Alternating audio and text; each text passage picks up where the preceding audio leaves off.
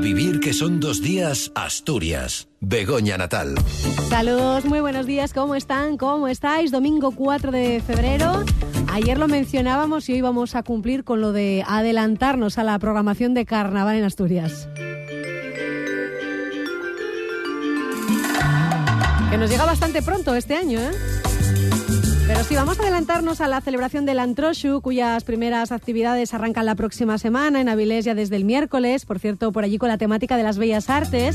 En Gijón lo harán el jueves con la noche de comadres, que seguro que muchas están esperando con ganas en muchísimos puntos de, Asturias. Y en ambas localidades que hemos mencionado, el próximo fin de semana, bueno, pues será el punto álgido, también en el occidente asturiano ya pues lo tradicional, lunes y martes de carnaval, días grandes y también el miércoles, por ejemplo, en el carnaval valdesano, en el avilesino. Para el obetense hay que esperar una semana más. Pero hoy queremos fijarnos para abrir en la que será la novedad de este año, la oferta del Ayuntamiento de Carreño, que se suma a la ya existente eh, que mencionábamos, en parte para que sus vecinos no tengan que salir de Candas para disfrutar del antroshu. Bueno, y encima para ponérnoslo a los demás es más difícil, ¿eh?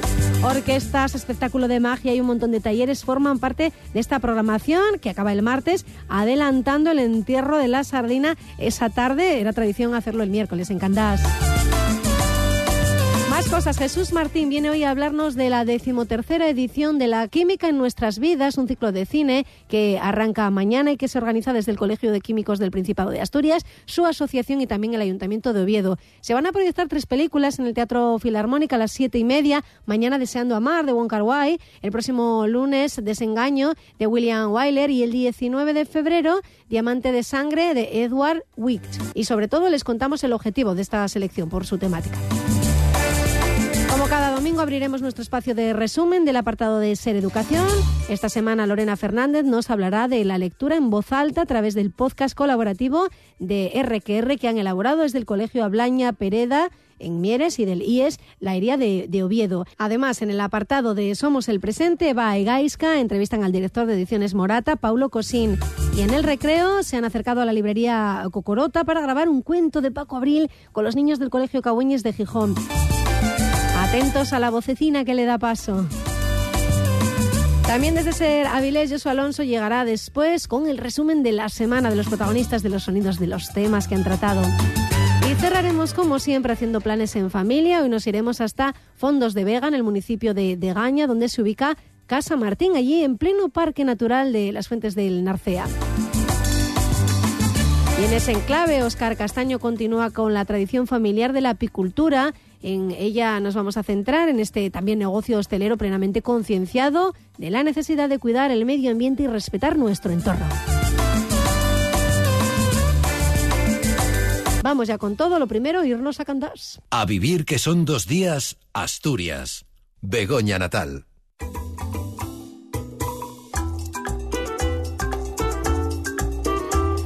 Pero qué gana de Antroshu tenemos ya, qué gana tenemos de carnaval en Asturias.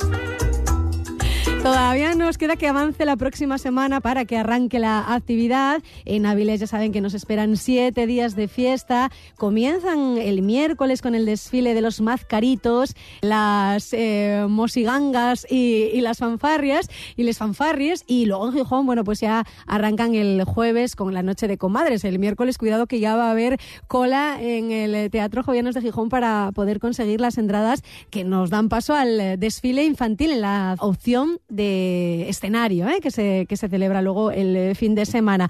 Ya hablaremos el próximo de todo lo que nos espera en estas dos localidades, pero este año hay una novedad en el carnaval asturiano y es que Candás suma programación carnavalera, bueno, pues para que nos vayamos para allá y desde luego para que los eh, vecinos de Carreño se queden en el concejo. Vamos a charlarlo todo y a ir poniéndoles además algunas músicas de lo que va a acontecer, de lo que se va a programar allí en Candás con la concejala de turismo del Ayuntamiento de Carreño. Ella es Paula Riobello. ¿Qué tal, concejala? Buenos días, ¿cómo está? Hola, buenos días.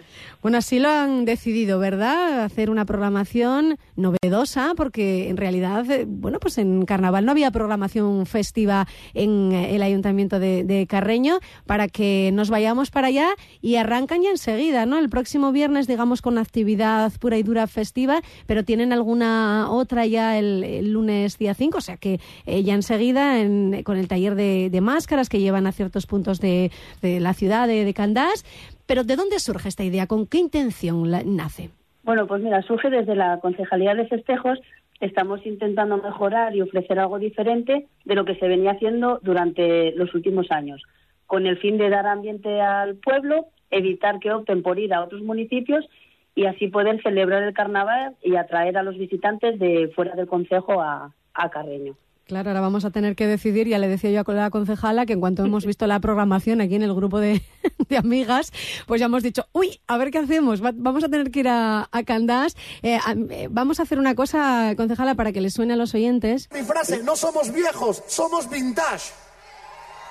Y la música vintage esta noche tiene que sonar porque la música disco romántica de los 80 era inigualable para el baile. Por favor, las dos primeras de la noche, música de Pet Shop Boys, Nick Cameron, el señor Javi Rubio, Mr. Kike Lusquiños. Está la cosa preciosa para bailar. Bueno, con esto ya saben muchos, concejala, que Asia eh, va a estar en Candás. Además, arranca la programación realmente con ellos, ¿verdad? El día sí, 9. El día 9. Empieza el primer pase a las once y media de la noche en el Parque Les Conserveres. Ajá, Parque de los Conserveres, vale. Eh, es uno de los lugares en donde se van a desarrollar, digamos, las, las actividades más nocturnas, más festivas, ¿no? Porque luego al día siguiente, también otra de las grandes orquestas asturianas, ¿no? Sí, sí. El sábado también a las diez y media, perdón, once y media, eh, es el primer pase de tequila. Bueno, fíjese que estamos acostumbrados a tener estas orquestas en época veraniega, sobre todo, cada vez se les alarga más. Eh, bueno, pero también ahora sí en, invierno la posibilidad de poder disfrutar de estas orquestas. ¿Lo tuvieron claro a la hora de, elegir a quiénes iban a poner como cabezas de cartel, digamos, del festejo? Y bueno, ya que era la primera vez que lo hacíamos, eh, que había este evento, pues bueno, teníamos que empezar un poco fuerte. Entonces, bueno, también vamos a contar con DJ Guille Live, que va a ser el que haga el intermedio de los pases de, de, Asia y de Tequila, que también contaremos con él el día 11, el día 12, perdón, el lunes, que va a ser todo música de los años 70, ya que la temática es años 70, fiebre del sábado noche. Sí, se le iba a preguntar que siempre hay como un lema, ¿no? Eh, que, un hilo conductor de, todos los santrochos o los, los, carnavales y han optado por los años 70. Bueno, también así pista para cómo tenemos que ir disfrazados, sobre todo si vamos el, el lunes, ¿no? Sí, sí, sí esperamos que venga todo el mundo disfrazado ya el fin de semana. Bueno, pero que no piensen, Paula, que este festejo en Candá se organiza solo para eh, lo nocturno, digamos, ¿no? Sino que también eh, han creado una serie de, talleres eh, por las tardes. Ahí ya van destinados a otro público, ¿no? Todo esto, toda esta programación. Sí, sí. Por ejemplo, el lunes se va a hacer un taller de máscaras con los niños del CAI y a la gente mayor del centro de día. Luego también, bueno, pues el sábado tendremos en la Plaza del es un show de burbujas para los más pequeños que empezará a las doce y media. Y luego ya de tarde a las cinco, pues habrá pintacaras para hacer atrapasueños, un fotocall, bueno, un poco de juegos tradicionales, así un poco, bueno, para que estén entretenidos por las tardes y, y tengan algunas actividades. Y luego el domingo tengo yo aquí apuntado también que a partir de las doce y media va a haber show del mago Ferni, ahí en la plaza de la Baragaña, bueno, buena hora, ¿no? Antes del Bermutín y para que la gente ya salga a la calle. Sí, sí, sí. Y luego también tendremos talleres de adultos por la mañana y por la tarde y por la tarde también talleres de, de niños. Al final, bueno, pues con todo esto parece una, una fiesta también para el concejo, ¿no? Para, para, el pueblo, ¿no? Como nos decía antes, para, para Candás, para que los vecinos se sientan, eh, bueno, pues con, actividad carnavalera, ¿no? Y que haya ambientín. Y la idea es que, que no tengan que salir a otros municipios y que se queden en Candás y, lo que decía antes, que venga gente y, y empezar a arrancar el carnaval en, en Candás, en Carreño. Va a haber desfile, que es algo que caracteriza a todos los carnavales. ¿Cuándo va a ser? ¿Cómo va a ser? Sí, pues mira, el, lunes es el desfile de los adultos. Eh, entonces, bueno, nada, hemos cambiado un poco el recorrido. Eh, van a salir, eh, van a ir acompañados de la charanga Pepe el Chelo y de la, la charanga Chiran, Chiranda Brass Band. Entonces, nada, van a, empezar desde la Plaza de Les Candases hasta Les Conserveres. Vale, y eso a las 8 de la tarde, ¿no? Sí, a las 8. Vale, eso para los adultos. ¿Y, y qué hay para los peques entonces? Y luego el martes es el Día de los Pequeños.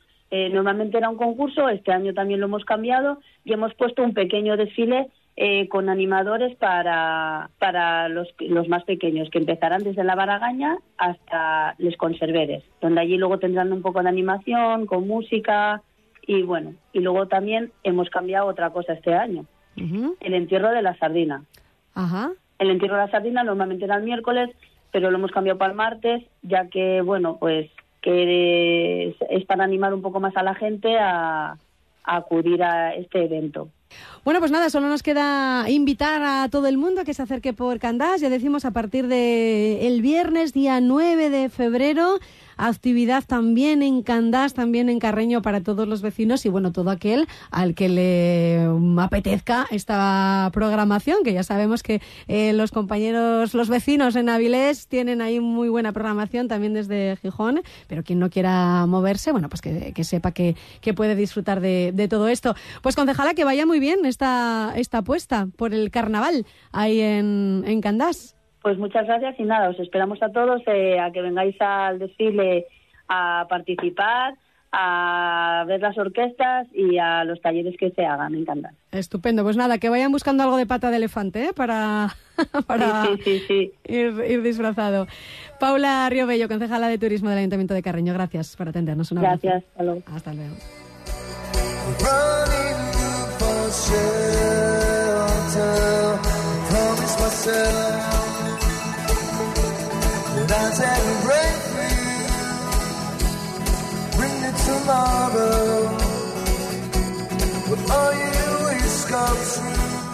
A vivir que son dos días, Asturias. Begoña Natal.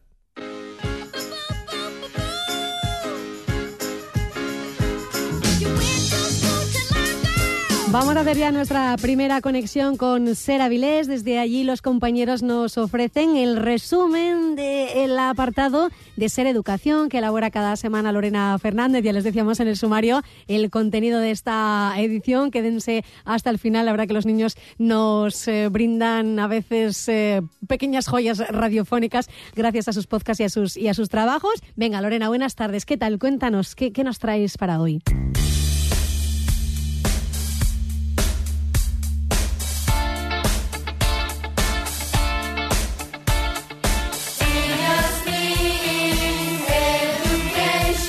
Buenas tardes, Begoña. Hoy vamos a hablar de la lectura en voz alta. Nuestros colaboradores de RQR nos mandan un podcast colaborativo desde el Colegio Ablaña, La Pereda de Mieres y el Instituto La Hería de Oviedo. Una vez venía Ramón el nuestro de una romería, tarde ya, y resulta que ve que hay luz la casa de la tía Inocencia.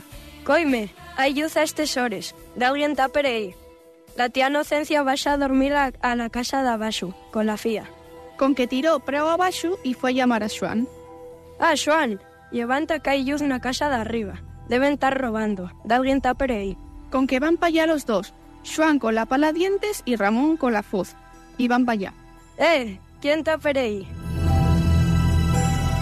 El que te que se atreva. ¿Y qué sé yo? Y como nadie salía, van ellos y, y dan un emburrión a la puerta y entren. No había nadie. Estaba el candil del queroseno ayumando solo. La tía Inocencia que fue para la casa de abajo y dejó el candil prendido. El mieu.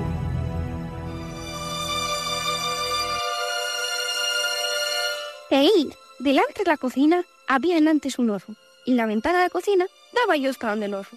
En antes, pues no había váter, había que salir a hacer las necesidades la noche y todo. Y yo tenía que salir con mi Juan, para que no me diera miedo.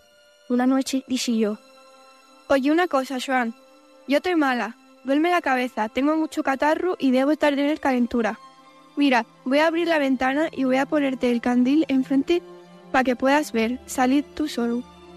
Llega de aquellos candiles antiguos de mecha. Y pusieron la ventana abierta y metí en faeta. Y él salió. Pero cuando estaba haciendo sus necesidades, vino una ventolera de aire.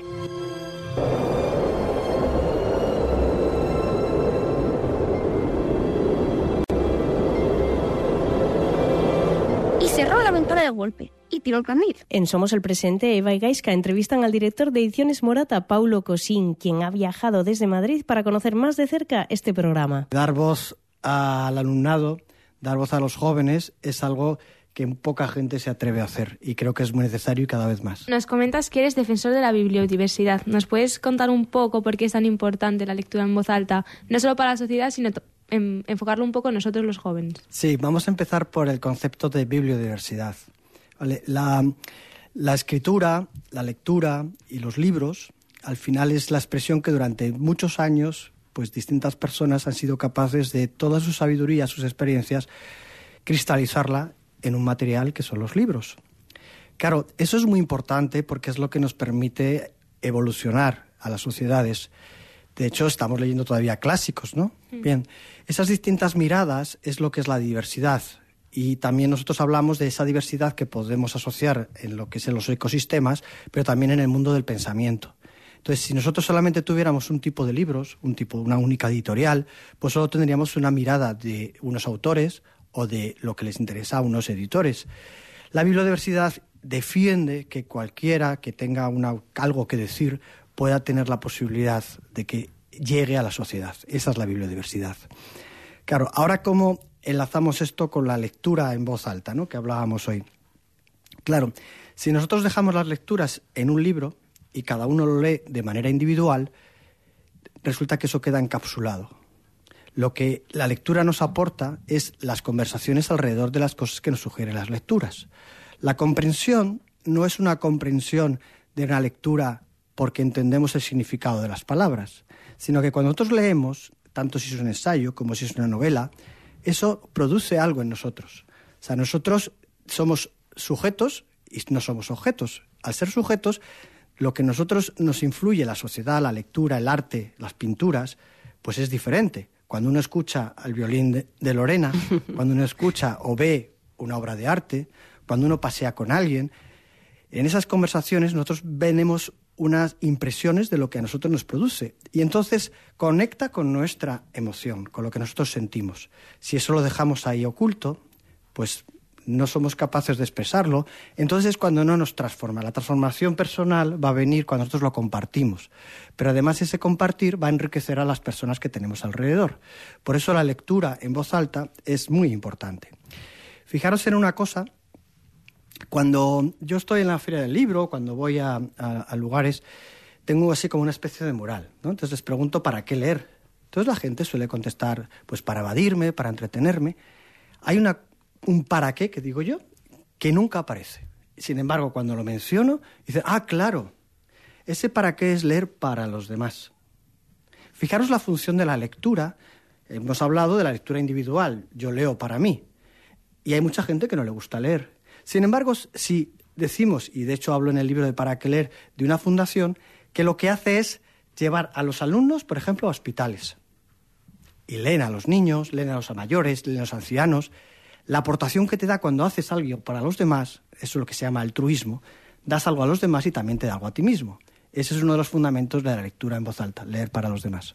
Además, nos comentabas antes, hablando un poco, que eh, bueno, fuiste consciente de un proyecto que se hacía en México, me parece que era, para chicos y chicas que estaban en situaciones de, delincuencia, ¿no? Sí. ¿Cómo les ayuda esta lectura en voz alta? ¿Cómo era ese programa? Cuéntanos un poco. Sí, es, me llamó mucho la atención, lo estuve leyendo mientras iba a la Feria de Guadalajara en el avión, en un documento que me habían enviado hace tiempo. Resulta que en son centros de menores, de chicos que habían, eran delincuentes, y claro, tenían mucho tiempo y les plantearon una actividad de lectura. La lectura consistía en lo siguiente, cada uno tenía que leer un libro, pero tenía que marcar aquello que realmente le resonara, es decir, que conectara con sus emociones. De tal manera que la lectura en voz alta era que leían aquello que les había llegado. Claro, estaba conectando con sus propias emociones y la comprensión que le suponía esa lectura para ellos. Lo más importante de todo esto no es solamente lo que ellos compartían de cómo se sentían, sino que cuando les preguntaban qué les había aportado esa actividad, era, nos había permitido imaginar, pero imaginar no como una imaginación de Disney, sino imaginarse ellos de otra manera, fuera de esas paredes. la lectura les había llevado a construirse a sí mismos y tener otra idea de lo que podían llegar a ser, y eso les permitió sobrevivir en ese lugar. Muy interesante. ¿Y cómo, cómo incentivamos a los adolescentes a que empiecen a leer? Porque a veces a lo mejor le dices a, a tu hijo, poniéndote en la situación de que eres el padre, deja el móvil y póntale un libro. Y a veces al final conseguimos el efecto contrario, que es que rechacen la idea de coger un libro y ponerse a leer. Tú, ¿cómo, qué, daría, ¿qué consejo darías para incentivar a los adolescentes? Claro, es algo que sabemos que la lectura es importante y tenemos pocas, a veces pocas herramientas para incentivar esa lectura. Yo lo hago en grupos y les explico un poco la importancia de la lectura. Trabajo varias cosas. Una es, para los padres, no es tan importante que lean como que haya un diálogo. Entonces, el diálogo tiene que mantenerse. Hemos dicho que la lectura es diálogo. Pues no comencemos por la lectura, comencemos por el diálogo. Podemos estar viendo una película, podemos estar viendo unas noticias, podemos estar comentando algo que ha sucedido en la relación de amigos y a partir de ahí tener una reflexión y que ellos puedan aportar su punto de vista. Si vamos con el diálogo, realmente llegaremos a un momento en el que eso generará inquietudes. Yo quiero saber, quiero saber, quiero saber. Cuando eso sucede, cuando alguien quiere saber, tiene que encontrar lugares donde encontrar las respuestas, ¿vale? Entonces las respuestas pueden estar en un vídeo, puede estar en una película, pero poco a poco irán descubriendo que tenemos muchas respuestas en la lectura. Y nos desplazamos en el recreo hasta la librería Corocota con Oreja Verde de Gijón para escuchar un cuento de Paco Abril, contado por él mismo como narrador junto al alumnado del Colegio Cabueñes de Gijón.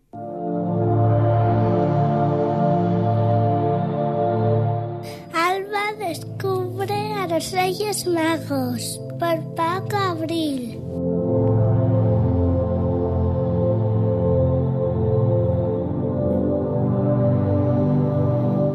Mamá, mamá, me dijiste la semana pasada que hoy podía bajar sola a comprar el pan. Bueno, sí, vale, pero vete con mucho cuidado y no te entretengas. El tibio sol de la primavera acarició la cara de Alba cuando salió de su casa a comprar el pan. Era la tercera vez en su vida que bajaba sola a la calle. Acababa de cumplir siete años y se sentía muy mayor. Nada más salir de la panadería, quedó perpleja al toparse de frente con tres personajes sorprendentes.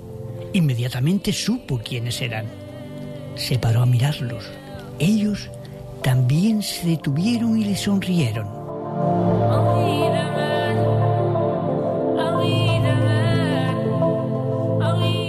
Aquellas sonrisas le infundieron tanto valor que se atrevió a preguntarles de repente, como si su pregunta se le hubiese escapado de la boca.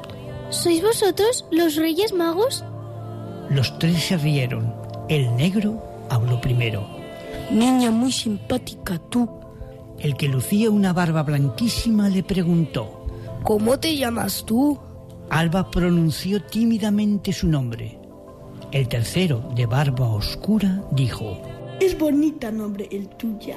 El país mío quiere decir amanecer. Alba estaba emocionada y siguió dejando volar sus preguntas. Sois vosotros, ¿verdad? Sí, claro, dijo el negro. Somos nosotros, niñas del amanecer. Otra pregunta de Alba agitó sus alas delante de los tres personajes. ¿Venís del oriente? El de la barba oscura fue quien le contestó. Sí, venimos de Oriente Lejano. Muy, muy de Oriente. Repitió el negro señalando hacia el sol. Y esto es todo por hoy, Begoña. Nos seguimos escuchando hasta la próxima semana. Hasta la próxima semana, Lorena. Muchas gracias, que no sé si lo decimos bastante a todos por participar, ¿eh? a todos los niños, por dejarnos escuchar sus podcasts, por estas entrevistas maravillosas que hacen y bueno, y a vosotros por compartirlo luego el fin de semana con nosotros. y así ganamos un poquito de, de audiencia para el apartado. Y audiencia va a ganar también con esta entrevista las proyecciones de las que vamos a hablar ahora, ¿verdad, Jesús? Conectamos ya con Radio Asturias. Em, yo la primera que van a pasar este, este lunes, ya no sé cuántas veces la he visto, pero la podría volver a ver otra vez y ya desde este otro punto de vista, ¿eh? de la Escuela de, Químicos, mm, que seguro que, que tiene mucho que aportar. Jesús Martín, ¿qué tal? Muy buenos días, cuéntanos. Hola Begoña, hablamos hoy un poco de cine porque mañana comienza una nueva edición y ya van 13 del ciclo de cine La Química en nuestras vidas, un ciclo que organiza el Colegio de Químicos del Principado de Asturias, la Asociación de Químicos de Asturias y el Ayuntamiento de Oviedo. Enseguida les vamos a invitar a asistir a estas proyecciones y lo vamos a hacer de la mano de Miguel Ferrero, que es el presidente de la Asociación de Químicos de Asturias. Miguel, ¿qué tal? Buenos días. Buenos días.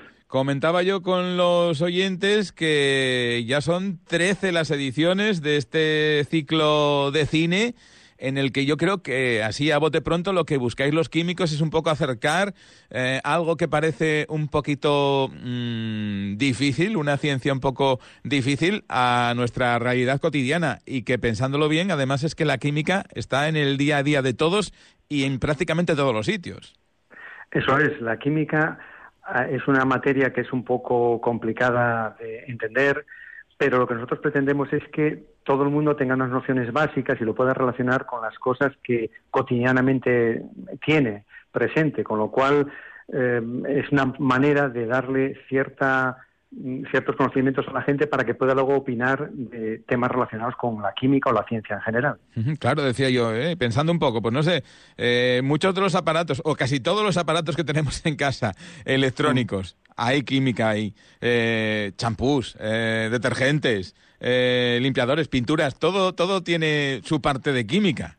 Exactamente. Nosotros, eh, los químicos, ya sabemos que la química está presente en todo lo que nos rodea. La ropa que llevamos, lo que comemos, la energía que consumimos, los materiales que usamos, incluso el aire que respiramos y además, como muchas veces se dice, todo nuestro cuerpo es química.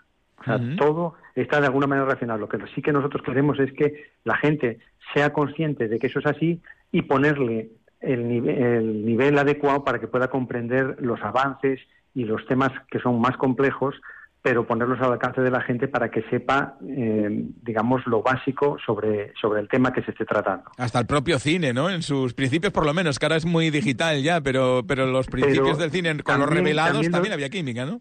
Exactamente, pero lo digital también tiene que ver con la química, porque los materiales con lo que está hecho, los propios ordenadores, los chips, absolutamente todo está hecho con materiales, nuevos materiales que se han desarrollado a partir de productos químicos, de, diferentes eh, tecnologías químicas, con lo cual, de alguna manera, toda la química está de alguna forma involucrada en, este tema, ¿no? Entonces, nosotros, en los ciclos de cine que llevamos ya haciendo, como bien dices, este es el, decimotercero, nos gusta plantear tres temas. Para no agobiar mucho a la gente, planteamos tres temas cotidianos en los que, de alguna manera, la actualidad eh, estén relacionados con algo, un temas actuales. Por ejemplo, en este caso, tenemos un, ciclo de cine con tres, con tres temas, que es nos gusta comer, y esto lo traemos a colación porque Oviedo ha sido elegida la capital gastronómica de España para este 2024. Sí, señor. Con lo cual nos pareció muy adecuado. Luego, por otra parte, en la segunda película la centramos en el dinero. Bueno, nosotros sabemos que tanto las monedas como los billetes, etcétera, todo tiene mucha química en el sentido de que los papeles son especiales, las cintas son especiales, las aleaciones de las que están hechas las monedas, etcétera, y el dinero es algo que tenemos muy muy presente hoy día porque bueno, ya ves, eh, los problemas económicos que nos está conllevando toda la situación internacional que tenemos encima, ¿no? ese, sería el segundo, ese sería el segundo tema. Y el tercer tema hablando de los elementos estratégicos, de aquellos átomos y de aquellas sustancias que son muy valiosas para la sociedad actual y que solo muy pocos tienen. Por ejemplo, las tierras raras, que están prácticamente en China casi todos los yacimientos, con lo cual tienen controlado pues nuestros teléfonos móviles, ordenadores y demás, necesitan de esos elementos químicos que son muy poco abundantes en la Tierra, pero que son claves para que funcionen correctamente todos los equipamientos o los coches eléctricos o montones y montones de cosas que no nos podemos ni imaginar. Entonces queremos poner esos tres temas en valor en esta, en esta ocasión. ¿Y cuál es cada película con cada tema? Vamos, a, vamos a hablar de las películas. Por ejemplo, la de mañana, que es, Deseando Amar. Eso es. Pues se sitúa la, la película en el Hong Kong de 1962, aunque la película es del 2000, o sea, es una película reciente, ¿no? Sí. Y lo que hace, mm, que es que hay una relación de, unas personas que se conocen precisamente en Hong Kong y que parte de la trama se, digamos, se, relaciona mucho con el comer, ¿no? Entonces, por eso es por lo que traemos a colación este tema. Y se me olvidó decir que en cada uno de, nosotros, de, cada proyección, nosotros introducimos una pequeña introducción de cinco minutos, entre tres y cinco minutos, en el que explicamos la relación que existe precisamente entre el aspecto químico que nosotros queremos destacar y la película que se va a proyectar. Ajá, o sea que eso se lo aclaramos a todos los que asistan cada sesión de, de, de estas tres en el teatro, se van a enterar de por qué esa relación de la química con esa película. Eh, exactamente, porque hay un pequeño vídeo introductorio, ya te digo, unos entre tres y cinco minutos, generalmente suelen ser tres minutos, en que te sitúa y te explica un poco, bueno, algo que ya te expliqué yo de manera muy rápida y muy general, pues allí con imágenes y sonido. O sea, con, con lo cual esto, esta primera está muy relacionada entonces con la comida. La segunda, que se titula El desengaño, pues está relacionada con la cuestión del dinero, ¿no? Es trata de un hombre y su mujer que viajan. Esta película es antigua. Sí, es un clásico ya. Es un clásico, exactamente. Y entonces, bueno, pues ahí se descubre eh, pues que la mujer le era infiel a un hombre que era muy rico, entonces que el dinero tiene mucho muchos caminos que recorrer, ¿no? sí. Y luego la tercera, en cuanto a los elementos estratégicos, eh, vamos a proyectar Diamante de Sangre, que es una película de 2007, y entonces aquí están en el reparto Leonardo DiCaprio, entre otros, sí. y habla de, del, los diamantes eh, como elemento estratégico. Pero bueno, eh, hoy día incluso es que no hay películas directamente relacionadas, pero con, con el litio, por ejemplo, para las baterías de los coches, eh, con, por ejemplo, con las tierras raras, que están solamente en yacimientos muy específicos, pues quien tenga, los países que tengan esos yacimientos van a tener el control van a tener el control de, del mundo, digamos, de alguna manera. De la producción de muchas eh, cosas en el mundo, eso está claro. Sí, Eso es, que son cosas que hoy día no podemos prescindir de ellas. Imagínate que tú tienes un teléfono móvil que no, no es de pantalla táctil, por ejemplo, que se utilizan tiras raras precisamente en la pantalla para que identifique que se pueda manejar este tipo de, de, tecnología. Pues Miguel, te iba a preguntar, bueno, son tres proyecciones, tres películas, con sus documentales, vamos a decir, anteriores para explicar la, la, situación. Entrada libre, entiendo, hasta completar el aforo del Filarmónica.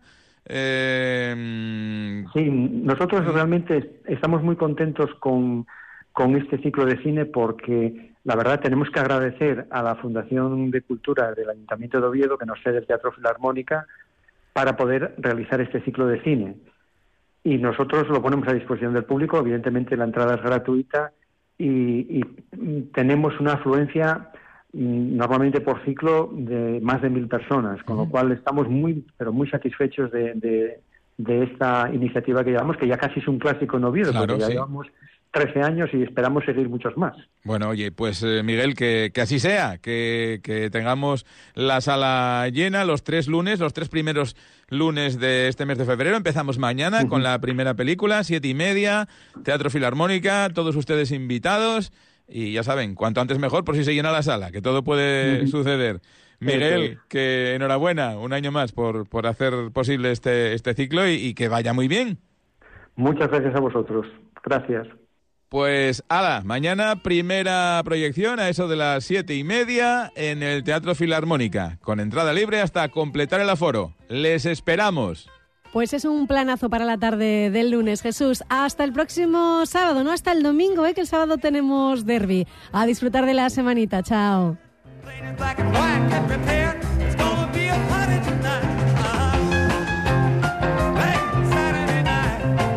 A vivir que son dos días, Asturias. Begoña Natal. Y de Radio Asturias conectamos ahora con Sera Vilés. Allí nos espera como todas las semanas Josué Alonso con el resumen de los sonidos de los protagonistas, de los temas que han ido sonando en nuestra emisora hermana. Cuando quieras, compañero. Yo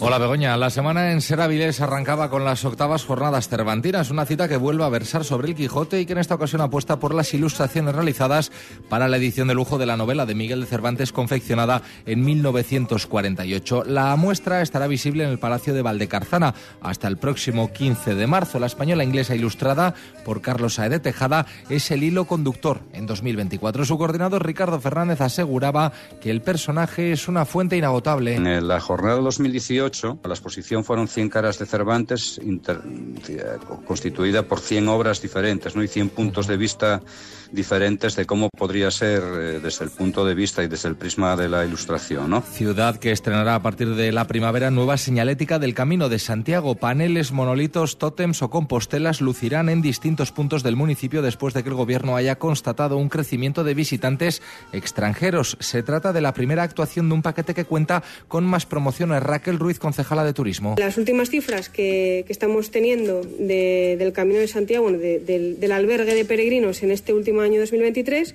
tenemos que 5.162 eh, peregrinos han pasado por el albergue, eso sin contar pues otros que no, necesariamente se quedan en el albergue, sino que se hospedan en hoteles y en otras zonas también de Avilés. Una mayor presencia, en este caso, de extranjeros, eh, destacando el peregrino francés y el peregrino alemán. Del ámbito cultural, el Teatro Palacio Valdés ha sido escenario de la representación de Si yo fuera Federico, un trabajo de la compañía Factoría Norte que homenajeaba la figura de Federico García Lorca en el 125 aniversario del nacimiento del escritor. Su director, Borja Roces, hablaba de una obra que busca ser un canto a la libertad. Hay mucha gente que le suena el nombre, pero que nunca han visto a lo mejor ninguna obra de teatro suya o han leído nada sobre él o de él. O sea que sí nos parecía muy apropiado que, que la figura estuviese presente eh, bueno, pues en estos 25 años de la compañía y, y- y ahora. Es un canto a la libertad, a la forma de vivir que él tuvo, porque una vez que te... Bueno, la figura de Federico es inabarcable, quiero decir, vamos, dedicaría años ¿no? a, a conocerle más. Y también la que dirige Sergio Peris Mencheta Cielos, cuyo mensaje desgranaba el actor Pedro Rubio. nos habla un poco de la, de la inevitabilidad de ciertas situaciones, ¿no? Cuando uno se ve de repente atrapado en una situación en la que no sabe muy bien por qué está ahí, pero, pero no le queda más alternativa que enfrentarse a, ese, a, ese, a esa situación dramática. Es casi una tragedia en ese sentido. Es como que hay algo que viene de antiguo, que viene de la generación de nuestros padres, que viene de atrás, que nos empuja a un lugar, eh, a un lugar a veces muy terrible, Además, El Principito, que llega a la Factoría Cultural hasta finales de mes con una exposición interactiva. He aquí mi secreto. Es el homenaje a la obra de Antoine de Saint-Exupéry, que cumple 80 años. Detrás de ella está la diseñadora Maite Capín. Mi exposición, con las frases que ellos hicieron y con los cursos, eh, se le ocurrieron a ellos, a Anabel, la directora, poner una frase y que ellos interpreten cada frase con un dibujo. O sea, te llega de tal manera al corazón lo que ellos interpretan y cómo te lo explican, porque es una maravilla. O sea, lo de la, la mirada esa tan limpia que tienen y que no filtran, que cuentan la verdad, ¿entiendes? Eso es guapísimo. Después hay un taller también de chapes, donde ellos dibujan y se, y se hace una chapa que puedan llevar. Así ha sonado la semana en Ser Avilés. La próxima, más.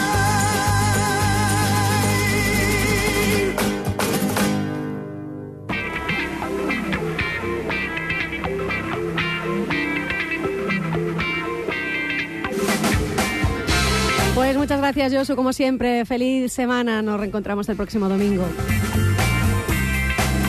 Ahora damos la bienvenida a Jorge Uría. ¿Qué tal, Jorge? Muy buenas. ¿Qué tal, Begoña? Buenos días. Vamos a seguir por esta senda que abríamos la Eso semana es. pasada, Sí, sí. Que, que nos gustó, Mm, eh, mm. fue muy interesante. Eh, nos íbamos a Arenas de Cabrales Sí. eh, y conocíamos ahí una, una quesería que está dentro, además de Alimentos del, del Paraíso, y que, bueno, abren sus puertas para visitas guiadas. eh. Nos, nos contaba Dorita que los niños les encantaba sobre todo lo de ver los animales y demás, y ver todo el proceso de elaboración del queso. Eso es. Cabrales en aquel caso, y ¿a dónde, a dónde nos vamos? ¿Y Pues mira, efectivamente nos gusta eh, hablar de cosas ricas, ¿no? De elaboración de productos artesanos, de productos naturales. Y si es verdad que hablábamos de queso de cabrales la semana pasada, pues hoy lo vamos a hacer de miel y mermeladas. Y para ello vamos a viajar a, a Fondos de Vega, un pueblo de, de Degaña, De Degaña. para, para hablar con Oscar, Óscar Castaño, que, que es uno de las personas, digamos que es el encargado, ¿no? El, el- empresario, el, el- el jefe. A ver- ¿eh? a vamos, ver a qué hablar, dice vamos Óscar. a hablar con el jefe de Casa Martín. ¿Qué tal, Oscar? ¿Cómo estás? Muy buenas. Hola, buenos días a todos. Hola, ¿Qué Óscar. ¿Eres el jefe de Casa Martín? Bueno, si le quiere llamar así, sí, bueno, digamos que es un poco el que hace todo, ¿no? Un poco de todo y un poco de nada. Muy bien, muy bien. Hablamos de. Casa Martín, que es, digamos, un complejo, ¿no? Un conjunto de apartamentos rurales dedicados muy especialmente al agroturismo. Eh, Óscar, ¿qué supone y qué ofrece el agroturismo al, al- al viaje y a la estancia en familia? Bueno, pues vamos a ver. Ahora mismo el tema del agroturismo, mm, digamos que lo que hace es sacarte un poco del turismo convencional, de decir, tengo un alojamiento y vamos a alojarnos simplemente y luego ver qué tipo de actividades hacemos. Aquí lo que hacemos, digamos, que es un poco ofrecer un alojamiento y todo ello con unas actividades. Entonces, nosotros ofrecemos lo que es el alojamiento en apartamentos y aparte de eso, pues ofrecemos las actividades, sobre todo encaminadas al tema de la apicultura, que es otro de los sectores a los que nos dedicamos. Entonces, en ello, eh, cuando nos visitan, pues podemos ofertar el alojamiento y aparte de eso, pues ofertamos una serie de actividades, todas ellas relacionadas con las abejas, con la miel, con el mundo de la apicultura. Ponernos, situarnos un poco en el entorno. Estamos en el Parque Natural de las Fuentes de Energía de Gaña e Ibias y, bueno, un poco eh, enseñar lo que es el patrimonio, la historia, desde lo que son los cortinos, eh, lo que es el paisaje, la naturaleza, la biodiversidad, eh, en fin, aromas, sabores, en definitiva lo que llevamos experiencias. Sí, porque cuando hablamos de agroturismo también estamos hablando del contacto con los animales y la naturaleza, ¿no? Que es algo que a los niños asturianos, digamos, que todavía les toca algo de cerca, no tanto a los que vienen de grandes capitales, es algo que comentamos a veces. ¿Qué, experiencias habéis tenido y, tenéis en este sentido en Casa Martín? Hombre, eh, yo creo que hay veces que no a los niños solamente, sino que a los niños ya los notan niños. Eh, pero hay gente que nunca, eh, por sus circunstancias, nunca han tenido un contacto con los animales. Nosotros aquí trabajamos sobre todo el tema de la apicultura. Hacemos también experiencias, pues bueno, con los animales que tenemos aquí, lo que es el tema de los animales de la granja. Enseñamos lo que son las cabras también, el ordeño. Y bueno, hay veces que la gente se sorprende, ¿no? De, de cosas que parecen tan, tan normales. Mm. Luego, con el tema de la apicultura, estamos hablando que es un mundo un tanto desconocido. La gente no le da eh, a una vaca, la ves en un prado y puedes acercarte, verla, eh, tocarla ya no tanto, pero eh, lo que es el mundo de las abejas pues es más desconocido. Nosotros aquí, eh, a través de una colmena de observación, pues la gente la verdad que queda impresionada, sobre todo eh, con el sonido que emiten, con el aroma que desprende lo que es la colmena y después ver cómo están en la colmena organizados en los cuadros. en algunas ocasiones ven cómo nacen lo que son las abejas, ven cómo ponen los huevos la reina. O sea, cosas que no es lo más normal, pero que bueno, que es un mundo un tanto desconocido para el que no está de ello, ¿no? Ya, ya. Oye, cuando hablamos esta semana para concertar esta entrevista que estamos teniendo ahora, eh, por teléfono yo estaba oyendo tu voz, pero a la vez estaba oyendo el zumbido de las abejas. Yo no sé si en ese momento estabas en la, en la tarea de, de andar trasegando, digamos, con ellas, y, y no sé hasta qué punto estamos en época de hablar de elaboración de miel, Óscar. Bueno, vamos a ver, nosotros aquí estamos en una zona de montaña, entonces eh, no realizamos transhumancia y cuando empieza, digamos, la temporada fuerte es cuando sale la floración, que es en la primavera. En abril, mayo es cuando ellas empiezan a crecer el número de habitantes dentro de la colmena y es cuando empieza la temporada un poco eh, fuerte. Nosotros la miel la sacamos una vez al año solamente, la sacamos los últimos de agosto, primeros de septiembre, estamos dentro de la IGP Miel de Asturias y etiquetamos como miel de montaña en estos momentos. Entonces es la época, mm, digamos, un poco más de, de trasiego, ¿no? En esta época, pues lo que hacemos es revisar un poco lo que es las colmenas, mirar si hay bajas en los colmenares. Eh, con este verano que estamos teniendo ahora en el mes de enero, pues hay colmenas que están creciendo un montón en población, intentamos tenerlas un poco controladas para que, bueno, luego cuando arranque la que es la primavera, pues tengamos un, el ganado que esté sano y que esté en condiciones para producir bien. Sí, claro, porque en primavera, mm, bueno, pues eh, de todos es sabido, ¿no? Nacen las flores y las abejas pues aparecen porque empieza su trabajo, pero las, las abejas en realidad e-, existen todo el año, ahí están. Sí, las abejas están ahí. Lo que pasa es que eh, ahora en invierno, digamos que la floración que hay es menor, las temperaturas suelen ser eh, menores y suelen estar dentro de la colmena, aunque bueno, estas temperaturas que tenemos ahora llegas a un colmenar y están todas las abejas ya por fuera. Pero bueno, el campo no está aportando. Eh, las abejas son un animal muy inteligente. Si el campo aporta, las abejas se van, hacen crecer la colmena. Si el campo no aporta, las colmenas no crecen dentro de la colmena. Claro, fíjate, yo te iba a preguntar que con, estos veranos que tenemos metidos dentro del invierno, bueno, tanto como verano no, pero sí que hay una temperatura en estas fechas pues eh, inusual, ¿no? Para lo que es eh, un mes de, enero, ya estamos en, febrero. Eh, ¿Lo notáis? Bueno, ya nos decías, ¿no? Que, andan las abejas por fuera de, como si estuvieran en primavera casi, ¿no? ¿Cómo se comportan? ¿Cómo lo están notando en lo que hablamos siempre de cambio climático? Vamos a ver, el tema del cambio climático es uno de los principales enemigos del tema de la apicultura. Mm. Aquí estamos hablando de que en la zona de montaña en la que estamos, en mes de diciembre, enero, lo normal es tener temperaturas debajo de cero grados. Y estos días estamos hablando de temperaturas de 15, 16 grados. Entonces, por lo tanto, mm, no es lo, lo, normal. Aquí las abejas lo que suelen hacer es que en esta época de invierno suelen mantenerse todas en una piña dentro de la colmena, entre dos o tres cuadros eh, de láminas de cera y están ahí, apenas se mueven para no consumir y por lo tanto no perder la temperatura de la colmena. Pero claro, cuando llegas ahora con este calor que hace, pues ellas no siguen así apiñadas, sino que eh, se van expandiendo y ves que de una colmena eh, que una colmena, bueno, tiene 10 cuadros de, cera, ¿no? Pues eh, a lo mejor ocupan 5 o 6, cuando lo normal es que ocupen uno o dos. Entonces, bueno, esto es el cambio climático. Luego es un engaño, porque dentro de un mes y medio o dos meses eh, viene mal tiempo, ya no pueden salir, y entonces ahí pues ya tenemos el engaño, ¿no? Ya, ya, ya. ya. Eh, si, si yo no estoy equivocado, mm, también hacéis algo en relación a la elaboración con mermeladas, Oscar, ¿puede ser?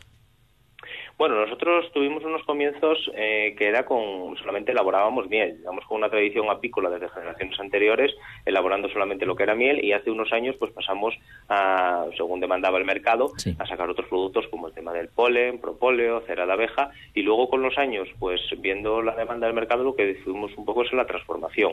Y nos dedicamos a crear pues jabones de cera y miel, mermeladas también con productos kilómetro cero de las frutas que tenemos nosotros en la huerta con miel, ¿no? Es un poco lo que hace hacemos galletas de miel también, todo relacionado y teniendo siempre lo que es como base la miel y el propóleo. Procesos de elaboración de productos naturales que, que como decimos, eh, en estos procesos también participan quienes os visitan, ¿no? Las familias y, los niños.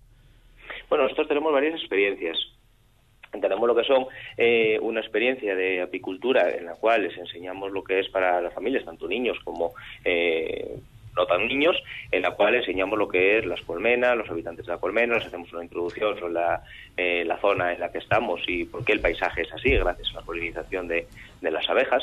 Eh, les eh, enseñamos lo que son los productos que se obtienen de la colmena, donde la gente los puede tocar, los puede oler y los puede catar, tanto lo que es el tema de la miel, la polen o el propóleo, y después hacemos una cata de degustación con otros productos como son mermeladas, galletas, todo, digamos, eh, una cata un tanto dulce, ¿no? Aparte de eso, pues eh, ponemos los trajes para que se sientan auténticos apicultores, ¿no? Mm, claro. Eh, aunque solo sea por un día, pero bueno, que, se sientan, ¿no? Luego tenemos también talleres ya más especializados, hacemos talleres de galletas, talleres de jabones, talleres de velas de cera, un poco ya eso mejor demanda. Ya, ya.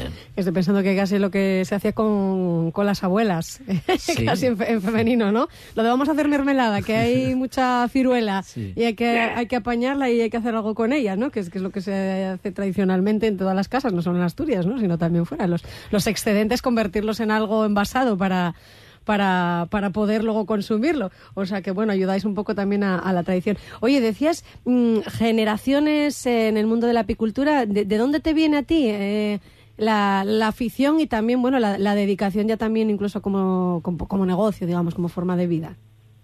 Hombre, pues nosotros vamos a ver, nosotros aquí en casa de toda la vida hubo colmenas, eh, al igual que sucede en el resto de la zona, que casi todas las casas pues tenían lo que era eh, ganado de subsistencia, digamos, y después tenían también en todo el mundo unas colmenas. Aquí teníamos colmenas en el año 2007 aparte de tener lo que era la apicultura, nos iniciamos con unos alojamientos de turismo rural y a partir de ahí pues comenzamos una profesionalización un poco del sector. Comenzamos a envasar la miel, a etiquetarla, eh, y después a partir de ahí pues bueno fuimos creciendo ya en número de colmenas.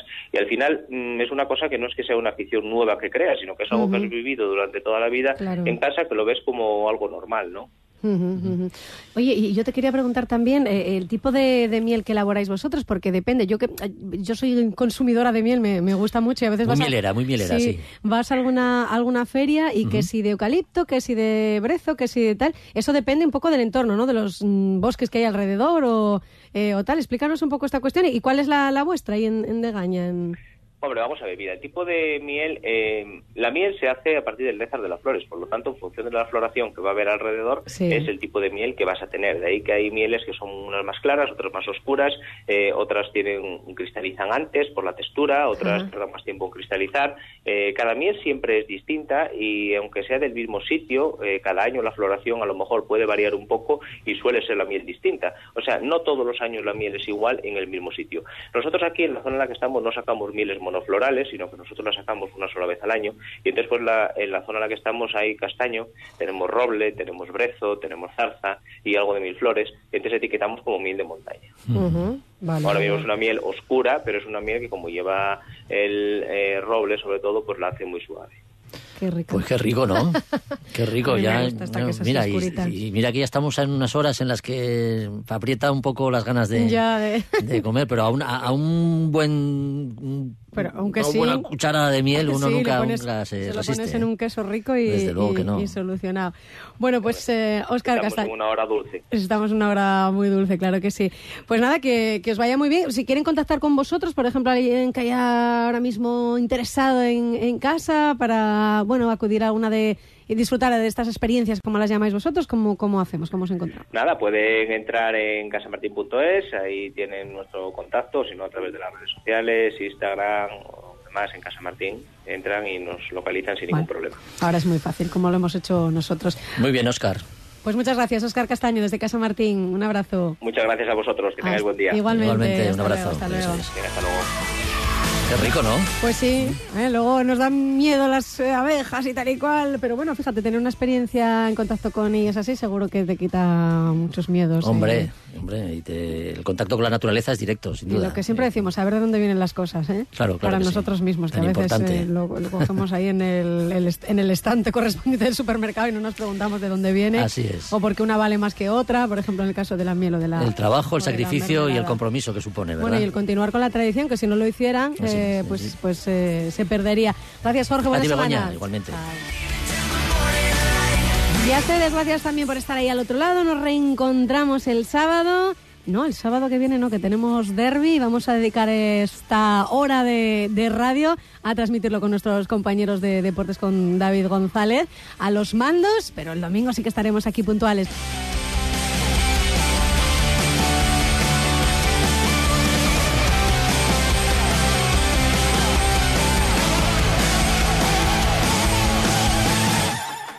Eso será ya la próxima semana. Nosotros vamos cerrando con esta música maravillosa, precisamente de una de las películas de las que hablábamos antes en nuestra conexión con Radio Asturias, con Jesús Martín, Deseando Amar, In the Moon of Love, de Wong Kar que tiene esta estupenda banda sonora que nos va a llevar al final del programa con esta paz y con este sonido maravilloso. Nos reencontramos. Eso el próximo domingo. Muy buena semana. Chao.